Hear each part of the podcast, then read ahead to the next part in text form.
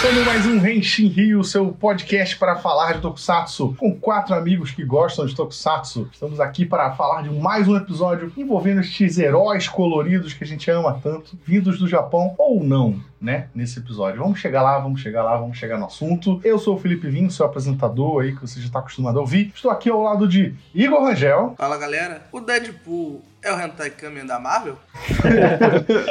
Estamos também com William Jefferson. A mediocridade recebendo palmas toda noite e o William ficando puto. É nóis. E estamos com Wilson Borges. E aí, amigos ouvintes, hoje, hoje eu sou. Vou ser um fã do nosso convidado e tô me segurando aqui. Vamos falar, vamos falar do nosso convidado já já e do nosso assunto, mas antes aquele recadinho de sempre, Renshin Rio está nas principais redes sociais, arroba Renshin Rio, Twitter, Instagram, Facebook, procura a gente lá, a gente está sempre trocando ideia, respondendo, recebendo sugestões de pauta, interagindo com a galera, falando besteira na internet e o William também tem o nosso merchanzinho aí para fazer das camisetas oficiais do Gente em Rio. Fala aí, William. Não esquece de acessar o site bt.com.br para comprar nossas camisetas da coleção Gente em Rio. Lá nós temos dois modelos, um focado nos tokusatsu da época da manchete, outro só com nossos Kamen da era Heisei favoritos. Usando sempre o código Renshin Rio com tudo maiúsculo, 5% de desconto. Você ajuda o podcast e também compra uma camisa super top. Lembrando que é BT, é como se fosse abelha, né? B-E-E-T-E-E.com.br. Beleza? Sem mais delongas, porque aqui a gente não faz uma hora de merchan antes de começar o episódio. Vamos falar do nosso convidado dessa semana, que é ninguém menos que Sago, do canal do Sago. Oi. Pra quem não conhece, tá errado, porque ele tem um canal excelente sobre anime e outros assuntos relacionados. Fala, Sago, fala. E aí, galera, beleza? Muito prazer. Assistam Shinkenger, algo assim. O Sago, ele tem um canal falando sobre vários animes, ele fala principalmente de, de Yu-Gi-Oh!, ele fez análise de Shinzo também, que eu adoro, por que eu pareço, eu adoro Shinzo. É uma galhofa muito boa. E ele fez um vídeo, dois vídeos na verdade, sobre o anime dos Vingadores, mas não é aquele anime que chegou no ocidente não, tá? É da Marvel mesmo. São animes é, meio Pokémon, né, da coisa, que os Vingadores são, é, estão em disco, né? Tem o Disc Wars e tem o outro, que agora eu esqueci o nome. E eu amei esse, esses vídeos. O outro é o Future Avengers. Isso, ele não é tão Future. Avengers. Ele é mais tipo. Ele é mais normal. Ele é mais tokusatsu. Olha só, que coincidência. E justamente por conta desses vídeos eu tive, a gente teve, né, a ideia de chamar ele pra falar do assunto dessa semana. A gente vai falar sobre os tokusatsu americanos, se é que a gente pode chamar assim, que nada mais são que os filmes de herói, né, que estão aí fazendo enorme Achei que você ia dizer que eram os. Cavaleiros Místicos de Tirnanog. Pode ser também, pode ser o Kamen Rider Dragonite, pode ser os guerreiros tatuados de Beverly Hills. Calma, calma, calma que esse podcast vai chegar. Esse podcast vai chegar. Pode ser isso tudo aí, mas no momento o que tá mais fazendo fa- o fama e dinheiro são principalmente os heróis da Marvel.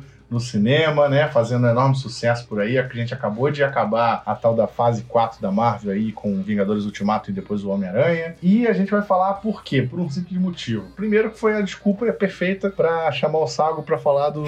pra relacionar com o vídeo do canal dele que eu gosto mais, que é são os vídeos sobre os animes dos Vingadores, que eu achei muito divertidos. Mas segundo, que a gente tem que falar também, assim, querendo ou não, né, esse tipo de entretenimento, ele, eles são meio que tokusatsu americanos de fato, né? Porque o tokusatsu nada mais é do que filmes e programas com efeitos especiais, né? E, muitas das vezes com heróis. E heróis coloridos, né? Você olha pros Vingadores, o que você vê? Você vê o Homem de Ferro com aquela armadura vermelha e amarela. Você vê o Capitão América enrolado na bandeira. Né? O Hulk é verde, tem até meio que a pontuação assim das cores de um Super Sentai de verdade. Só que, obviamente, com a diferença de são heróis com muito mais aceitação, são heróis com muito mais orçamento e com planejamento também, né? Se a gente pode pontuar assim. E a gente vai falar, assim, não só sobre o que esses filmes representam para os fãs de Tokusatsu e Super Sentai hoje, mas também é, sobre como eles são, né, fazer aquela crítica social foda de como eles são aceitos, muito mais aceitos por jovens adultos e, e jovens adultos é, do que heróis japoneses, que são basicamente quase a mesma coisa, né? Ou talvez não, a gente vai chegar nessa conclusão aqui,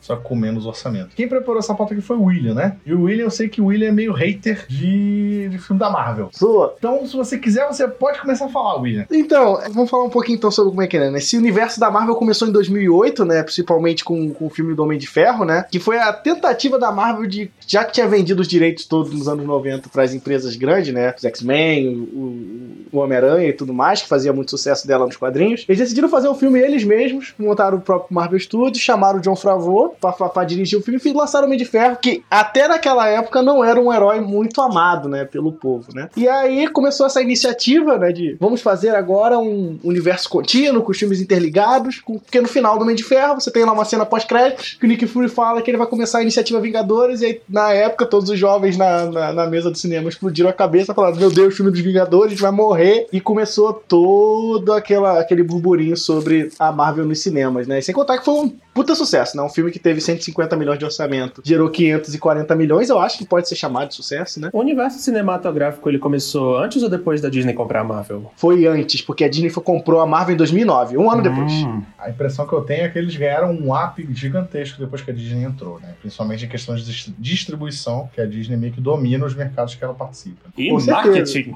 É, não, principalmente o marketing, porque, tipo assim, o, o, o Homem de Ferro, o primeiro, eu lembro na época, que, tipo assim, o sucesso dele foi boca a boca. Não tinha tanto trailer, não tinha negócio em rede social, negócio com a galera comentando muito. Era boca a boca, tipo, cara, você viu o filme do Homem de Ferro? É bom, tá ligado? Tem, tem música do. Tem música do ACDC, tá ligado?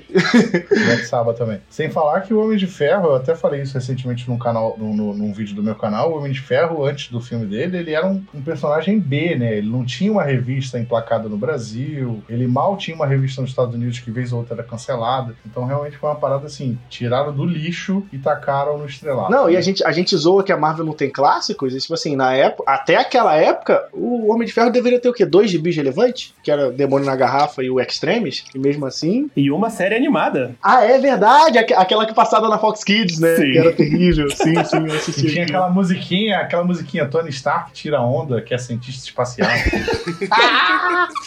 Meu Quem Deus, eu lembra lembrava disso? quando essa música era uma Pobre. Homem de Ferro.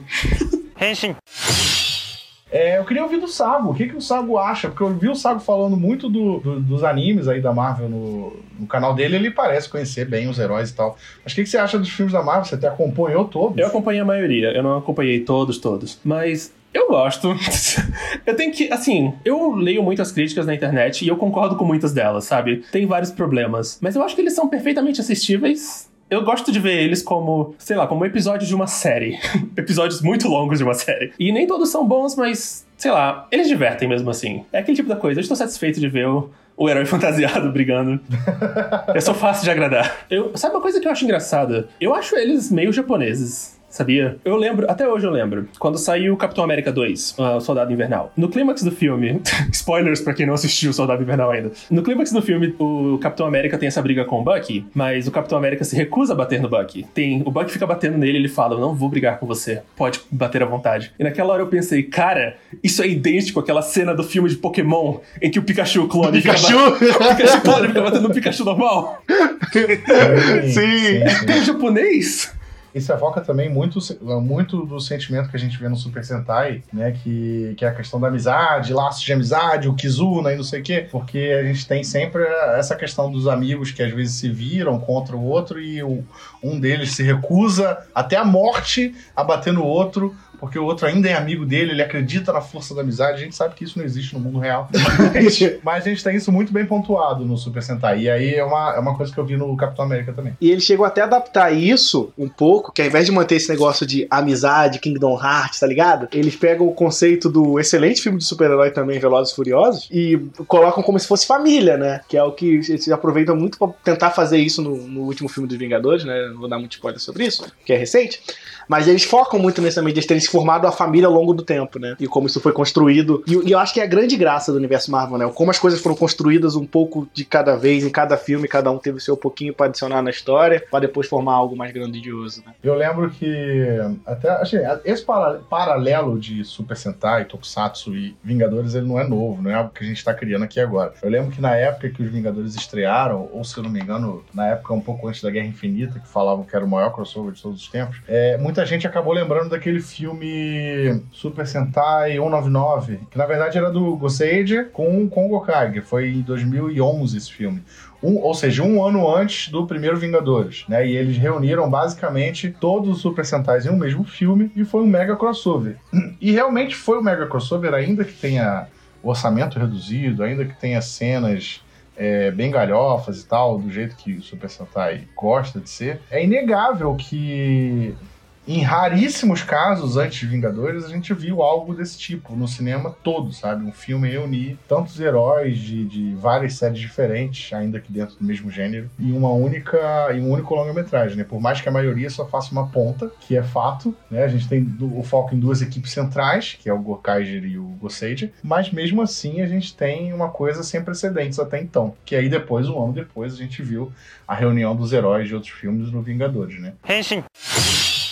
Mas então, Sago, tu falou que não gostou, não gostou nem de, de tantos, assim, nem de todos. Eu também, é, apesar de eu ser muito fã de quadrinhos, gostar muito de Marvel, é, e todo mundo aqui no podcast também, claro que teve filme que a gente meio que detestou. O que, que você acha que você não, não- não sentiu tão atraente neles, assim? Poxa, eu tinha... Droga, devia ter refletido sobre isso antes de começar a gravar. Ó, por exemplo, eu já posso falar assim, porque a maioria, a maioria dos filmes ele- eles têm um tom né, de comédia e tal. Isso não me incomoda. Porém, eu acho que em alguns filmes isso acaba perdendo um pouco a mão. Isso, isso é um bom argumento. Eu já vi muita gente criticando os filmes da Marvel por eles não serem tão sinceros. É, porque- é é uma coisa difícil de explicar. É tipo. Eles podem até escrever amizade entre os personagens, mas eu não. Cara, é como se os roteiristas pensassem, mas eles não podem ser muito amigáveis. Porque se eles forem muito amigáveis, as pessoas, sei lá, vão se assustar. Então eles têm que ter um tom sarcástico na amizade, eles têm que ter um tom meio distante. É uma coisa que eu até critico nos filmes, que aí vem de novo. é, esse- eu tô ainda esse mesmo background do Felipe, que acho que não faz eu ser muito fã do filme, porque eu sou. Já toda vez que alguém pergunta a sua opinião no filme da Marvel, eu falo antes, eu sou o cara chato do quadrinho. Então. Por exemplo, eu tenho um problema muito sério com o Capitão América da Marvel dos filmes. Por quê? O Capitão América é o exemplo do cara certinho. Só que o filme da Marvel coloca ele como certinho, só que faz piada disso, sabe, no próprio filme. E isso me incomoda um pouco, porque quando você pega, no, somente no gibi do universo Marvel, o Capitão América é meio que o, o super-homem pra aquele universo, sabe? É o herói que todo mundo se espelha, é o herói que todo mundo quer ser, é o maluco que ensinou todo mundo a lutar e tudo mais, e ninguém fica fazendo tanta galhofa dele, ele é muito respeitado pelo que ele é e pelo que ele representa, sabe? E aí nos filmes, por ter que tentar manter essa carga meio comédia, vão fazer um capitão meio piadista, eles acabam perdendo um pouco essa mão. Nossa, eu senti muito isso em- nos filmes do Thor. Apesar de que eu gostei muito do Thor Ragnarok, mas Eu também, o Ragnarok eu adoro. O primeiro filme do Thor, por exemplo, sentia um conflito de tom, porque eles estão nessa terra mística, épica, esse outro mundo, mas eles não falam, sabe? Eles não falam como personagens de Senhor dos Anéis, eles falam mais como como Homem de Ferro. É! Sim. E, e, tipo assim, e é uma coisa que você repara no quadrinho, quem tá acostumado a ler quadrinho do Thor, ou quando o Thor chega em outras revistas, até a, a fonte da, da forma de escrita dele é diferente pra mostrar que ele fala de uma maneira polido, asgardiana, com um Rebuscado, tom rebuscado. é, meio rebuscada que a galera não, que não é normal pro padrão daquele mundo, né? É assim, o, o Thor Ragnarok, eu concordo bem com o Sago, assim, com, com vocês dois, né, que falaram que eu gosto muito também do- da comédia dele, porque, assim, nem todo mundo sabe escrever comédia. E o Thor Ragnarok, ele é de- dirigido, acho que roteirizado também pelo Taika Waititi, que é um cara que Cara sabe escrever Fantástico, comédia. ele é fantástico. Antes do Thor, eu tinha visto o que, o que Fazemos nas Sombras, que é um filme dele que ficou muito tempo na Netflix e que é nesse mesmo tom de comédia, aquela comédia de oportunidade, aquela comédia que vai sendo construída e você não repara e tal. Então, isso ele faz muito bem. Agora, por exemplo, o- eu já acho que o James Gunn, com Guardiões da Galáxia, eu acho que ele perde um pouco a mão, principalmente no 2. É muito over, muito carregado, quer ser engraçado a qualquer momento, sabe? Eu acho que ele não sabe escrever e dirigir muito bem esse tom. Então depende muito de- do diretor. E aí, é- aí também vem de novo outro problema que eu tenho com o filme da Marvel. É o quanto, ele- às vezes, eles não deixam a mão do diretor pesar muito sobre a história, sabe? Por ser um grande conglomerado, grandes personagens, né? Com certeza. Imagino que tenha, sei lá, sabe? Venha cá, diretor, faça esse filme, mas aqui está uma lista de sete páginas do, do Word que você tem que se ater. Então, tipo assim, e, e eu gosto do Thor, porque o Thor Ragnarok, principalmente, porque eu senti que ali os caras deixaram ele meio solto, assim, sabe? Tipo, não vamos usar muita coisa dessa história, vamos deixar o cara zoar mesmo, vamos deixar ele fazer a zoeira que ele quiser, da forma que ele quiser. E eu senti que aquele é um filme que deixaram a mão mais solta, assim, pro, pro diretor poder trabalhar. E acho que por isso também é um dos poucos filmes razoavelmente autorais desse mundo do, do universo Marvel. Verdade. E acabou sendo também um dos filmes que a galera mais curte, né? Depende, eu acho que ele dividiu muito, sabia, Wilson? Nossa, eu só vejo, tipo, pelo menos do, do meu círculo, assim, né? Eu só vejo a galera falando bem e tal, mas. É que, tipo assim, eu vi gente amando muito e gente odiando muito. É, eu lembro que na época que saiu tinha um pessoal que, sei lá, achou muito. Ah, é muita piadona, é muita É, o comédia. Thor é engraçado, comediar, comédia. Acabamos de o quê. sair dos Vingadores 3, eu acho. As pessoas esperavam uma coisa naquele tom de Guerra Infinita, sei lá. Aliás, não, acho que foi antes, desculpa. Não, ele- o Ragnarok vem depois do Guerra Civil. Ah, sim. Eu sempre esqueço que o Guerra Civil não é um filme dos Vingadores. É e não é, né? Essa é a parada, né? É e não é, né? Eu achei erradíssimo chamarem de Capitão América Guerra Civil. Os dois filmes do Capitão América, depois do primeiro, eles meio que são Vingadores 1 ponto alguma coisa, ou 2 ponto alguma coisa, né? O, o Soldado Invernal, ele é um Vingadores 1.5 e o, o Guerra Civil, ele é tipo um Vingadores 2.5. Ele tem todo mundo, basicamente. Mas aí, aí eu, É. eu, eu venho perguntar uma coisa pra vocês em relação a esses filmes da Marvel. Por exemplo, vocês estavam falando de coisas que você não gosta. E aí eu vou falar um pouquinho sobre o que eu não gosto, principalmente em filme da Marvel, que é uma coisa que eu gosto muito em Tokusatsu, que é, eu acho a maioria das cenas de luta nesse filme da Marvel muito, muito sem graças. Cara, o pior é que eu dei uma olhada em uns making-offs da, da Marvel, assim, no passado, quando eu era jovem. E, cara, eles são muito bons, os stuntmans.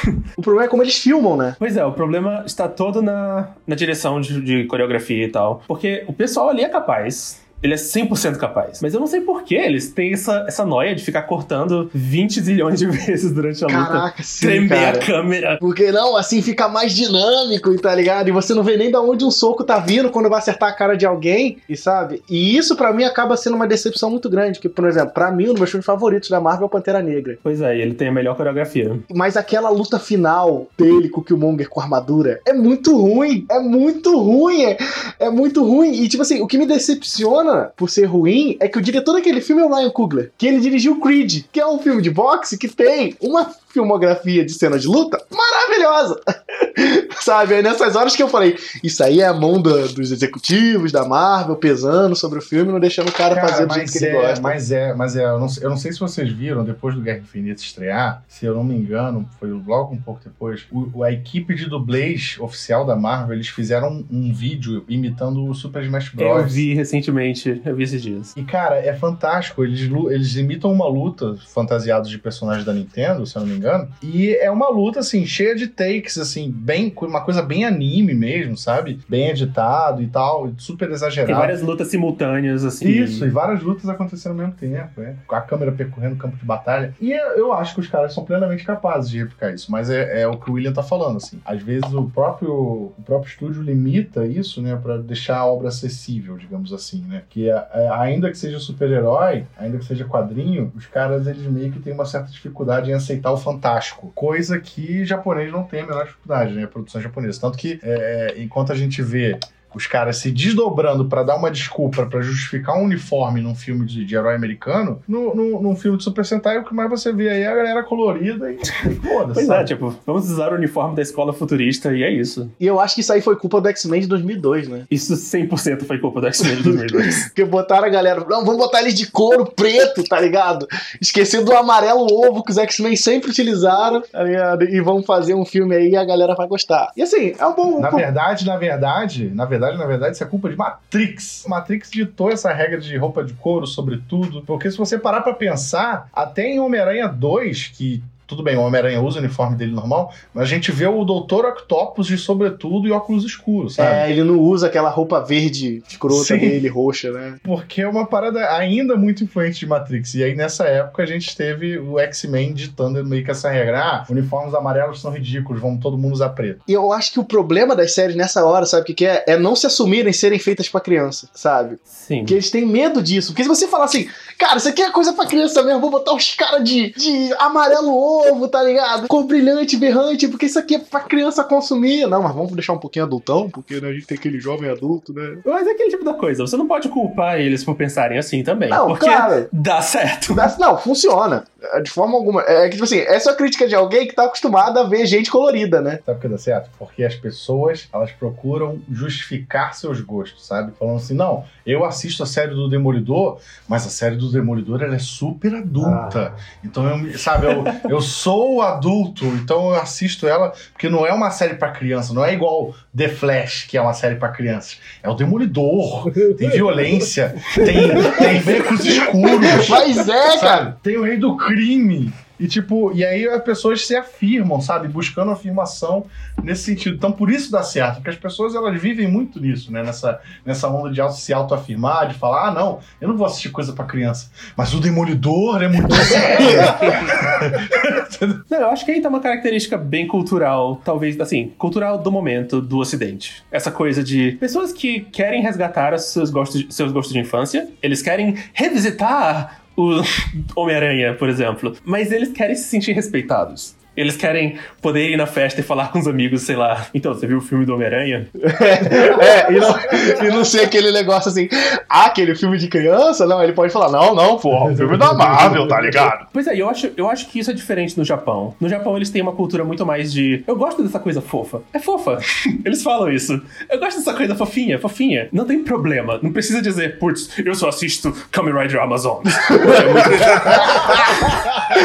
Olha, olha, Saga, você tá, to- você tá chegando num território aí que é muito comum pros fãs de Tokusatsu brasileiros, assim, entendeu? Eu, te- eu tenho, eu já contei essa história aqui no cast uma vez, de um amigo que chegou pra mim e falou, pô, Wilson, já que você tá falando de Tokusatsu e tal, me recomenda uns aí. Aí eu falei os melhores que eu tinha. Aí ele me deu a condição. Pô, cara, eu quero ver Tokusatsu, mas nenhum que seja nem muito colorido, nem tenha muito acessório. Aí eu falei, pô, irmão, aí você complica, né? né? Eu quero ver um filme de romance que não tenha muito beijo. É isso. O Saco foi pontual nesse negócio do Amazon, porque mesmo dentro do, do, do grupo de fãs de Tokusatsu ocidentais, obviamente, o- o- as pessoas elas buscam isso, sabe? Tipo, ah não, eu vou assistir Garo, porque Garo é violento, tem peitinho e passa de madrugada no Japão, então não é pra criança, entendeu? E eu, eu vou assistir Amazons, porque Amazons a galera rasga a garganta do outro e não tem. é, como é que é? Os caras são machos e não sei o quê. Então tem muito disso também, infelizmente, dentro do. Hoje, hoje em do- dia, pra do- mim, do esse tipo meio. de coisa, quanto mais sério um Tokusatsu tenta ser mais adulto, mais vergonha alheia me dá. Mas te falar a verdade, na maioria das vezes, menos vontade eu tenho de assistir. Sim, pois é. Não, e sabe o que eu acho, eu acho bizarro? É que às vezes demora pra gente clicar esse tipo de coisa, porque aconteceu comigo mesmo. Eu lembro que na época o Felipe falou pra mim, William, você deveria ver Kamen Rider Guy. Eu falei, cara, Kamen Rider de fruta, tá de sacanagem. e os, ca- os caras dançam, né, por cima, você tá de sacanagem, tá ligado? E eu, quando eu fui assistir, eu falei assim, ok, esse aqui é um dos melhores Kamen Rider já feito na história da humanidade. A fruta tá aí, é boa, a dança tá aí, é boa, então assim, assiste essa merda. Mas assim, quando eu vejo essa parada do desse fã que fala que é adultão, aí eu viro o cara chato de novo. É, é um negócio assim, você acha que os quadrinhos da Marvel é sério? Mas tipo, eu falo, cara, você já leu os gibis, assim? Eu acho que às vezes dá vontade de pensar, de ver se as pessoas estão indo atrás do próprio material de origem, assim. Porque, por exemplo, quando o pessoal fala do Demolidor, todo mundo lembra do. Não, a fase do Frank Miller, tá ligado? Que o Demolidor tá lá lutando arte marcial, o Electro toma um, um sai no meio dos peitos, o negócio dele explode na queda de Murdoch e tal, ele vai pra cadeia com o rei do crime na fase do Brubaker, mas aí. Pô, uma das melhores fases do personagem, que é uma das mais aclamadas dos últimos anos, é a do Mark Wade, que é uma galhofa absurda. Que, tipo, ah, tem aquele negócio que o Demolidor falaram da, da- tinham botado a identidade dele a público. E ele chega na festa de aniversário com a camisa. Eu não sou Demolidor, sabe? E é maravilhoso ele falando Feliz Natal, Feliz Ano Novo pra galera, sabe? E a galera às vezes perde, tipo, cara, você tá ligado que seu personagem pode ser tanto essa parada de super humor engraçada e também ser um serinho quando precisa? E eu acho que isso reflete muito principalmente no que a gente enxerga o próprio Homem-Aranha, sabe? Porque, por exemplo, todo mundo adora. Eu vejo, assim, a legião de fãs do filme do Tobey Maguire é bem grande. E eu acho um filme muito bom. Na época, quando eu era jovem, eu adorei. Mas, cara, ele é um Homem-Aranha que não faz piada, praticamente, né? É verdade. Ele é piada. Não, sim, não, Basicamente. Aí, tipo assim, a gente tem um Homem-Aranha que não faz piada, a gente tem um Coringa no Cavaleiro das Trevas que não ri, sabe? E agora eu falo assim, ah, mas você tá falando mal da atuação do, do, do Heath Ledger? Fala, não tô falando, falando mal, mas tipo, é um aspecto do personagem que é famoso e não tá sendo explorado, né? Mas o personagem não ri. Até em filmes menos, menos chamativos, tipo. Eu lembro que eu fiquei tão, tão decepcionado do- quando eu assisti o Quarteto Fantástico e o Surfista Prateado. E o Galactus não. Não era, sabe? Ele não apareceu com a roupa Não, roxa. de- e de- chifres. de saia, né? De-. Ele era uma nuvem. Frustração de uma geração. Eu acho que isso também faz parte desse pensamento. Acho que alguém, algum executivo pensou: não, essa roupa dele é muito ridícula, é muito chamativa, tem que ser uma coisa séria. E cara, só tu ver as próprias séries da Netflix, tirando o Demolidor, né, que ele usa de fato uniforme, você pega Jessica Jones, você pega Luke Cage, e as duas séries, elas têm piadas com os uniformes, nas duas temporadas que elas têm, ou três na Jessica Jones, meio que ridicularizam, né, os uniformes, e Punho de Ferro a gente tem um, um certo dilema do cara que ele não usa uniforme também. Então, tipo, tem muito disso, de fato, né? Os caras realmente eles não se assumem como um produto infantil, um produto de quadrinhos, um produto, no mínimo infanto-juvenil, sabe? Eles tentam fazer uma coisa, somos sérios, somos adultos, é, só não somos tão adultos quanto a HBO porque não tem nudez. Então, tipo. A classificação etária nos limita, mas tudo bem. É, pois é. Mas é, isso me incomoda um pouco, sabe? Me incomoda um pouco. E aí eu, eu quero puxar, dentro desse assunto, a questão do. Até do, do Disc Wars. Porque uma coisa, um fenômeno que eu reparei é que é, os- esses dois animes do- dos Vingadores, tanto o Disc Wars quanto o Future Avengers, eles meio que foram sumariamente ignorados pelos fansubs brasileiros. Porque eu lembro que foi bem difícil de achar a legenda deles aqui. E, Bom, no e, caso do tipo, Future é- Avengers, ele é, ele é meio difícil de achar em geral. Só foi exibido num canal satélite, aquela tipo da coisa. É, pois é. E eu acho que tem muito disso, sabe? Como é um anime dos Vingadores, uma coisa infantil, os Vingadores são Pokémon e entram no disquinho, eu acho que isso meio que, tipo, ah, ninguém vai ver essa merda, deixa isso pra lá, sabe? E a gente só quer os heróis do, do- da Marvel dos filmes, que é, que é porque é pra minha idade. Entendeu? Você você acha que foi isso também, sabe? De certa forma. Mas sabe, esses animes eles são muito interessantes pra mim porque eles mostram o outro lado dessa moeda. Tipo, os japoneses realmente, eles. A impressão que me deu desses dois animes. Os japoneses gostam da ideia de super-heróis coloridos, mas eles odeiam a ideia de super-heróis adultos. Então, certo. E assim, não, assim, é uma coisa muito cultural. É, é tão, tão cultural. É tipo, acho que nos Estados Unidos e aqui no Ocidente a gente tem mais, como pode dizer, um público. A gente tem coisas voltadas pra um público tipo, eu sou adulto, mas eu quero me divertir. Enquanto que no Japão é uma coisa mais, eu só posso me divertir na adolescência. Eu não posso me divertir depois dos 20. E isso se manifesta principalmente em coisas pra criança, como os Vingadores. Eles ficam perdidos. Eles ficam tipo, como é que eu faço isso? Como é que, como é que pode isso? Como é que pode o super-herói, o Homem de Ferro, ter 40 anos? 30, 40, 50? Isso não computa. E aí eles tentam driblar isso. No Disc Wars foi transformando eles em disquinhos, pra eles não serem os personagens que as crianças têm que se identificar. E no caso do Future Avengers foi deixando eles como mentores assim, uma coisa bem, tem essas crianças e nós eles são só os, as figuras adultas. Parece um pouco o conceito do Teen Titans, né? Da DC. Eu só queria pontuar rapidinho que, eu, que nesses animes, ou, ou em um deles, o Deadpool é dublado, du- é dublado pelo Takehiko Koyasu. Ah, nos dois. Ah, nos dois, né? Excelente. Não, mas aí, aí eu tava até, eu fui até pesquisar aqui, porque também você falou desse anime de Star Wars, eu lembro sempre na época, quando eu tava em evento de anime, todo mundo falava dos animes da Marvel da Madhouse, né? E aí eu vim dar uma pesquisada, falei, ah, será que são feitos por japoneses? Aí eu vi que o roteiro é tudo de, de cara americano. E meio faz sentido por eles serem mais adultões, assim, não terem essa pegada, né? É só a Eu animação. assisti que- dois desses e todos os dois são horríveis. Todos eles são seriões e violentos e Não, dark pra caralho. O Homem de Ferro em particular é tortura. Não, mas desses animes da Madhouse, eu acho que eu só vi o Blade, se eu não me engano. E eu vi também esse do Homem de Ferro, e eu concordo com o Sago. eu- Foi quase intragável. Preferia mil vezes ver o Disc Wars, que pelo menos era divertidinho e se assumia como um, produto com identidade. E, cara, eu acho interessante o conceito, sabe? Eu não, não é porque os Vingadores existem daquela forma há 40, 50 anos que eles precisam ser sempre, sabe? A graça de, de, de quadrinhos é que a cada novo arco você vê os, os mesmos personagens sendo escritos e desenhados por pessoas diferentes. Né? A pessoa fala, ah, eu gosto mais de mangá porque mangá tem início, meio e fim, e quadrinhos não, mas tipo, não é isso, sabe? A, pro- a proposta é outra. A proposta dos quadrinhos é você ter interpretações diferentes por vários escritores. E isso que dá liberdade para esses personagens serem qualquer coisa, sabe? Mudança de status quo e tal, e inclusive serem disquinhos em um anime japonês, sabe? Eu achei, eu achei a ideia curiosa. Não, e a prova, e a prova como os japoneses aproveitam desse conceito, eu sei que é piada no meio do Tokusatsu, mas tipo assim, pega pra analisar o, o Tokusatsu do Homem-Aranha. Lá ele usa tecnologia alienígena, sabe? Ele não tem aquele negócio da radioatividade, e aí ele tem aquela transformação Tem ridícula. um planeta, cara. Ele vem de, ele vem de um planeta de Homens-Aranhas. Ah, é? Ele é alien? Eu não lembrava que ele era alien. Eu lembro que ele. Eu acho que os braceletes deles eram, eram alienígenas, mas eu não sinto lembrado se ele Eu era. tava lendo, eu tava lendo o A- Aranha Gedon no mês passado e, e tem uma história com ele. E aí ele fala: Vou te levar para o meu planeta, onde você tem todo, vai enfrentar vários Homens-Aranhas da minha raça. Caralho! Como assim? Ah, é verdade. Ele, ele, ele vem do planeta Spider. Tu viu esse, esse, esse Tokusatsu do Homem-Aranha ou sabe? Ah, eu só vi uns clipes, eu conheço. Eu acho que não conheço ninguém que tudo conseguiu assistir até o final. É difícil. O negócio difícil. também é um achar, dia, né? um dia com, com uma semana livre, eu acho que eu vou assistir tudo. É engraçado que esse Tokusatsu ele é uma, é uma boa representação da ponte entre as duas culturas. Porque ele é uma adaptação de uma coisa americana e, se eu não me engano, me corrija se eu estiver errado, ele introduziu o conceito de robôs gigantes aos tokusatsu. Isso é incrível. Pô, então veja só. Tipo, os tokusatsu, eles têm um legado que foi introduzido por uma, por uma franquia americana. Não, e não só isso, né? Tipo assim, o primeiro Tokusatsu de Super Sentai a ter robô é uma produção em conjunto com a Marvel, né? Porque o Battle Fever J, ele foi uma, uma, uma produção Ah, feita sim, em sim, conjunto. teve isso. então meio que foi, acho que pode ter sido a própria mão da Marvel que, que obrigou a ter o robô, né? E é incrível, porque qu- quando tava saindo, acho que o próprio Stan Lee ele ia no Japão divulgar. Sim, ele foi. Ele E teve, teve- ele teve um mangá disso também. direta. Teve um mangá, ele teve participação direta na produção.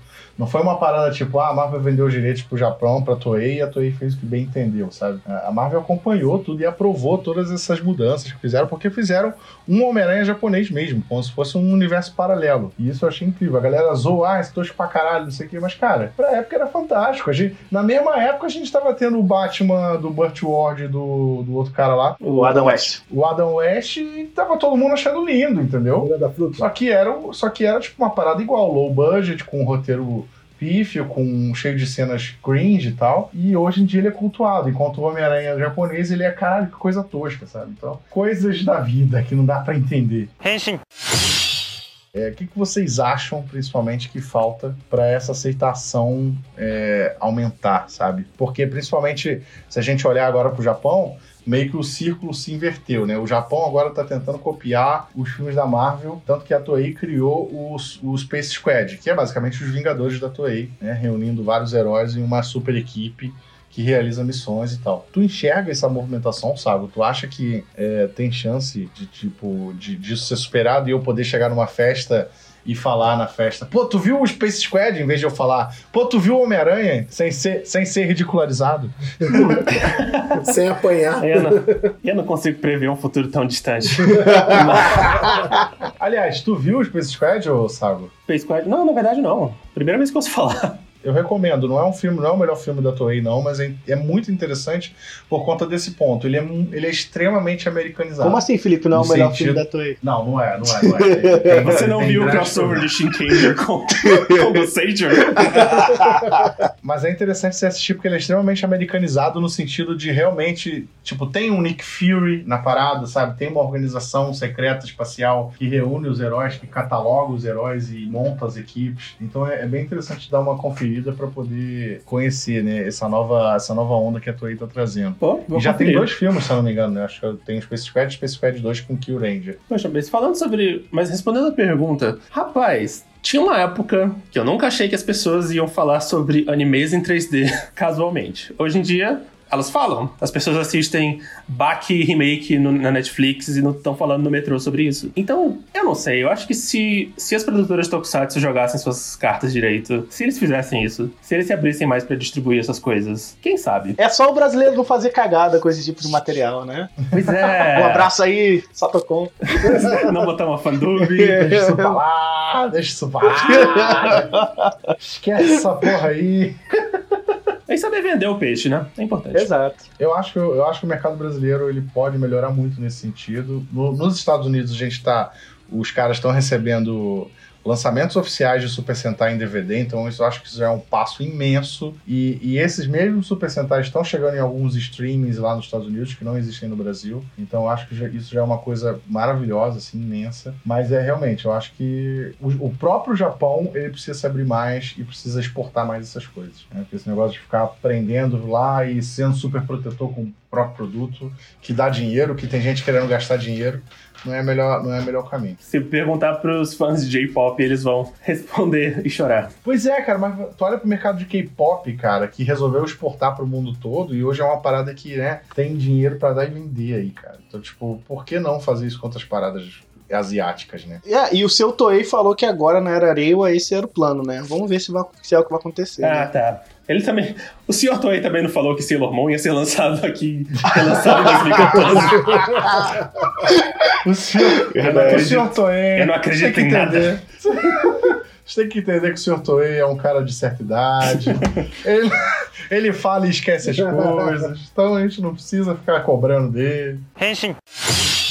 Mas vamos lá, vamos, vamos começar a finalizar aqui com as considerações finais. Eu quero saber o filme favorito da Marvel, só da Marvel, só do MCU, de cada um de vocês. Começando pelo Igor, que tá muito calado. Eu fui até o que vi por último, foi o Homem-Formiga, gostei bastante. Foi o último, um dos últimos que eu vi, que eu nunca vi, não vi na época, vi- só foi beber depois, eu achei ele bem interessante, tem a pegada um pouco diferente. Mostra um, um herói tanto quanto diferente, né? Não sei quem, dá pra dizer que ele é um herói. Eu ouso dizer, inclusive, que o Homem-Formiga é o filme mais tokusatsu da Marvel. Sim. Porque o, o Verdade. cara é um Kamen Rider, Sim, é basicamente. isso que eu falo também. Tem a pegada mais Kamen Rider. E tu, Sago? Eu juro que eu não tava copi... eu não tô copiando ele. Essa é a minha resposta também. O Homem-Formiga. Homem-Formiga, sério? Porque, na minha opinião, todos os filmes da Marvel, geralmente, eu acho eles muito legais de ver pela primeira vez, muito cansativos de ver de novo. Mas o Homem-Formiga não. O Homem-Formiga é o tipo de filme que eu consigo ver várias vezes e ele é divertido. Porque, eu sei lá, eu acho que é porque ele tem uma escala menor. Então ele não tem aquela ambição de ser épico, tudo é grande, salvar o mundo, a orquestra fica tum tum tum. eu queria que ele não fizesse tanta piada com o fato dele ser pequeno. Tem muitas piadinhas fáceis naquele filme. É muito americano fazer esse tipo de piada, né, cara? É muito americano fazer essas piadas. E tu gosta do 2 também ou só do 1? Um? Eu gostei do 2, mas eu gostei mais do 1. Um. Porque o 2 tem muito. Ai, Deus, tem briga de casal de continuação, que é uma daquelas. é um clichê que eu odeio. Ah, mas é foda que isso aí é um, é um grande negócio no universo Marvel daqueles dois personagens, né? Eles brigam bastante. A grande coisa que o Homem-Formiga é famoso é por bater em mulher, entendeu? Assim, no Ah, gibi. não, mas esse era o antigo Homem-Formiga, né? É, não, é, mas eu acho que eles exportaram isso, né? Do, do, do- do Homem-Formiga ser um cara que treta com mulheres. Como sempre, assim, sabe? Está no DNA. Quando você passa o poder pro próximo, você tem que bater na sua esposa. Exatamente. Faz Pesado, pesado, pesado. E o Wilson, seu filme favorito da Marvel, Wilson? Pra quem me conhece, surpresa nenhuma, porque eu tenho que dizer que ainda é, é O Incrível Hulk. Eu gosto muito do Hulk, né? É, não é o com Mark Ruffalo, né? Mas eu gosto muito do Hulk. É basicamente isso. É o fanboy falando justo. mais do que o crítico. É uma explicação justa. Eu gosto e acabou. É isso. Melhor do que ficar falando, não, eu gosto do Hulk porque ele é adulto. porque, O Hulk porque, é tudo menos adulto, cara. É, porque ele tem dramas psicológicos complexos. Ele deu um tiro na própria boca e o Hulk cuspiu Isso. a bala. eu acho a, a ignorância do Hulk quase poética. Aí, tá vendo? Motivo adultão, motivo adultão.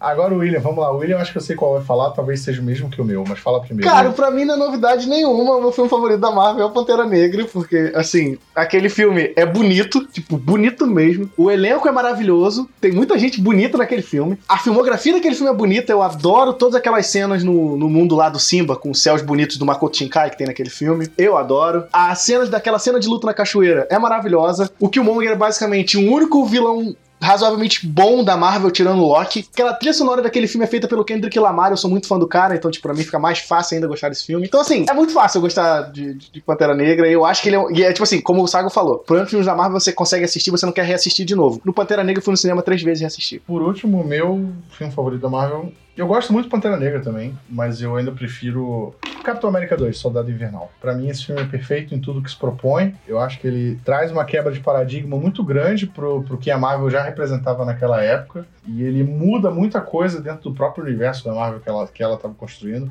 Então, eu acho que principalmente foi um filme que teve culhão de fazer alguma coisa realmente diferente e que afetou vários outros filmes lá na frente. E, tipo assim, eu acho que o maior, o maior mérito do filme, desse filme, é que eu não sei quantos de vocês vão lembrar, ele salvou Agents of Shield de estar numa série merda. Porque Agents of Shield estava bem merda, isso foi na primeira temporada, esse filme estava passando. E aí lá pro final da primeira temporada, quando o filme estreia e tem a queda da Shield, isso se reflete diretamente no Agents of Shield. E aí a gente descobre tudo que estava acontecendo por trás da- dos bastidores. E aí Agents of Shield vira uma puta série, entendeu? Então, principalmente por esse mérito de transformar Agents of Shield em uma puta série, eu acho que Capitão América, o Soldado Invernal, merece todos os louros. Além de ser um filme né, de- cheio de cena de ação incrível, e além do Chris Evans, Chris Evans ser o homem mais perfeito da face da Terra, É, coisas. Ele e, é. ele, e ele está em seu ápice aí nesse filme, né? Apesar de não ter a, a bela barba que a gente vê na Guerra Infinita, eu acho que é um excelente filme, excelente filme mesmo. Todos concordamos que Homem de Ferro 2 é o pior, né? Homem de não, Ferro- eu acho Thor 2, eu acho Thor 2 O pior. dois é, meu Deus. Eu acho Thor 2 pior. Várias Thor 2 discordâncias, pior. hein? Várias discordâncias. Mas olha só, você quis dizer Homem de Ferro 2 mesmo ou 3? Porque o 3 eu acho bem pior. É. Eu acho o 2 pior. Eu acho o 2 Sério? insuportável. É insuportável pra mim é o Thor 2, aquele pra mim não dá. Poxa, eu nunca assisti o Thor 2. Ouvi falar que realmente é péssimo. Continua assim.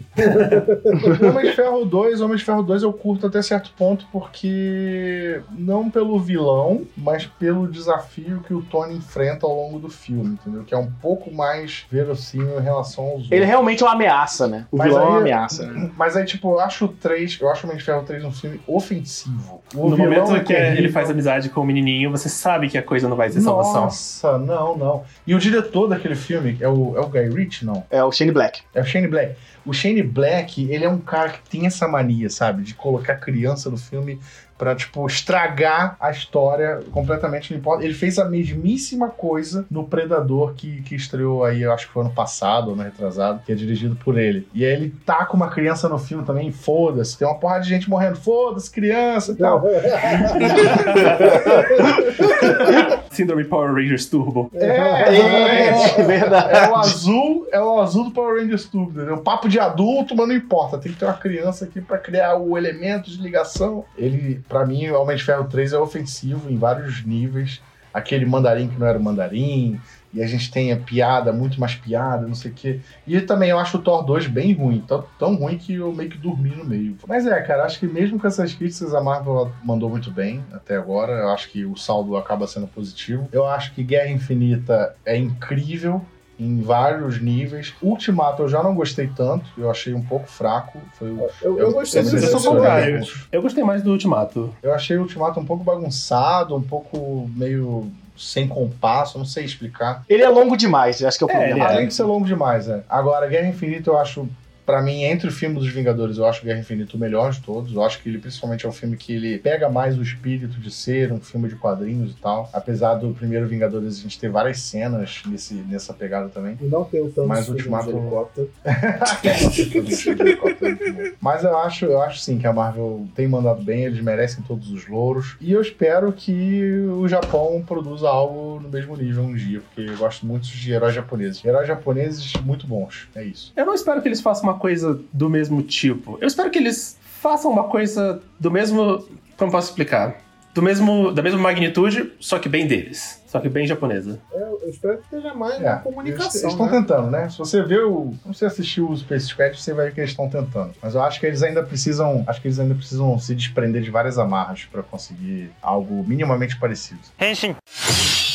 E depois de falar mal de tanto filme da Marvel e também falar bem de alguns deles, poucos, só um pouco, é, ao lado do nosso querido Sago aqui, que tem, lembrando que tem um canal incrível sobre animes, card games, mangá, enfim, games também. É, chegamos ao fim de mais um episódio do Renshin Rio. Esperamos que todos vocês tenham curtido. Tenham aproveitado bem essa discussão. Se você discorda de alguma coisa, se quer xingar algum de nós, pega leve, mas manda lá no Twitter que a gente vai xingar de volta, tá bom? Que quando é quadrinhos a gente leva a sério, serious business aqui. Mas é, é isso, a gente curtiu falar desse assunto. Sago, muitíssimo obrigado pela sua presença. A gente está muito honrado, porque a gente gosta realmente Ah, muito não, do seu obrigado por trabalho. me convidarem, pô. Deixa aí seu recado final pra galera te achar na rede, principalmente no YouTube. Ah, no YouTube, procurem no. procurem na barra de busca canal do Sago. É S-A-H-G-O. Tem um H aí, porque eu inventei esse nome quando eu tinha 12 anos. Eu achava que era legal ter um H no meio. Dê uma conferida lá, deixa um comentário. Espero que curtam. É isso. Vamos ver o, o vídeo do, do- dos Vingadores, tá? Que eu falei. Muito Pois é, tem, tenho dois vídeos dos Vingadores. Isso. Mas vejam os vídeos do Shinzo também, que também são muito bons. e é isso, galera. A gente fica por aqui nesse episódio. Semana que vem a gente tá de volta. Valeu, Igor Rangel. Valeu, galera. E agora a piada pra atormentar vocês. Meu Deus, meu Deus do céu. Meu Deus, Igor. Fala, Wilson. É isso aí, galera. Espero que vocês tenham gostado. Obrigado por ouvirem. Obrigado de novo aí, Sago, por vir. E eu quero deixar um apelo, aproveitar que eu tô aqui com, com esse ídolo da internet. Nossa. Volta com a, com a série do Falando Filler. Ah. Nossa, gostava, nunca, gostava. nunca ouvi Gostava. essa antes. Gente, eu, eu amo demais essa série. Eu, eu, eu gosto muito do Yu-Gi-Oh! Porque, né, sou jogador de Yu-Gi-Oh! Infelizmente. Né, gosto demais, mas, gente, a Falando Filler. É tanta coisa engraçada. Gente, eu, eu revejo várias vezes, principalmente o do Asgard. Meu Deus, eu morro de rir com isso. Volte com o Falando Filler. Vou voltar. Não sei dizer quando. Ah. Não sei dizer quando, mas vai voltar. E o William? Deixa aí seu recado final, William, também. Só lembrando que Marvel, Marvel tenta, mas nunca será Space Squad. Acompanha a gente, pode me falar que a gente tá aí pra isso. Marvel tenta, mas nunca será DC Comics. É muito melhor. Ah, não, lá vem Ah, Deus. Eu sou obrigado a. Valeu, galera. É isso. Até o próximo episódio. Valeu!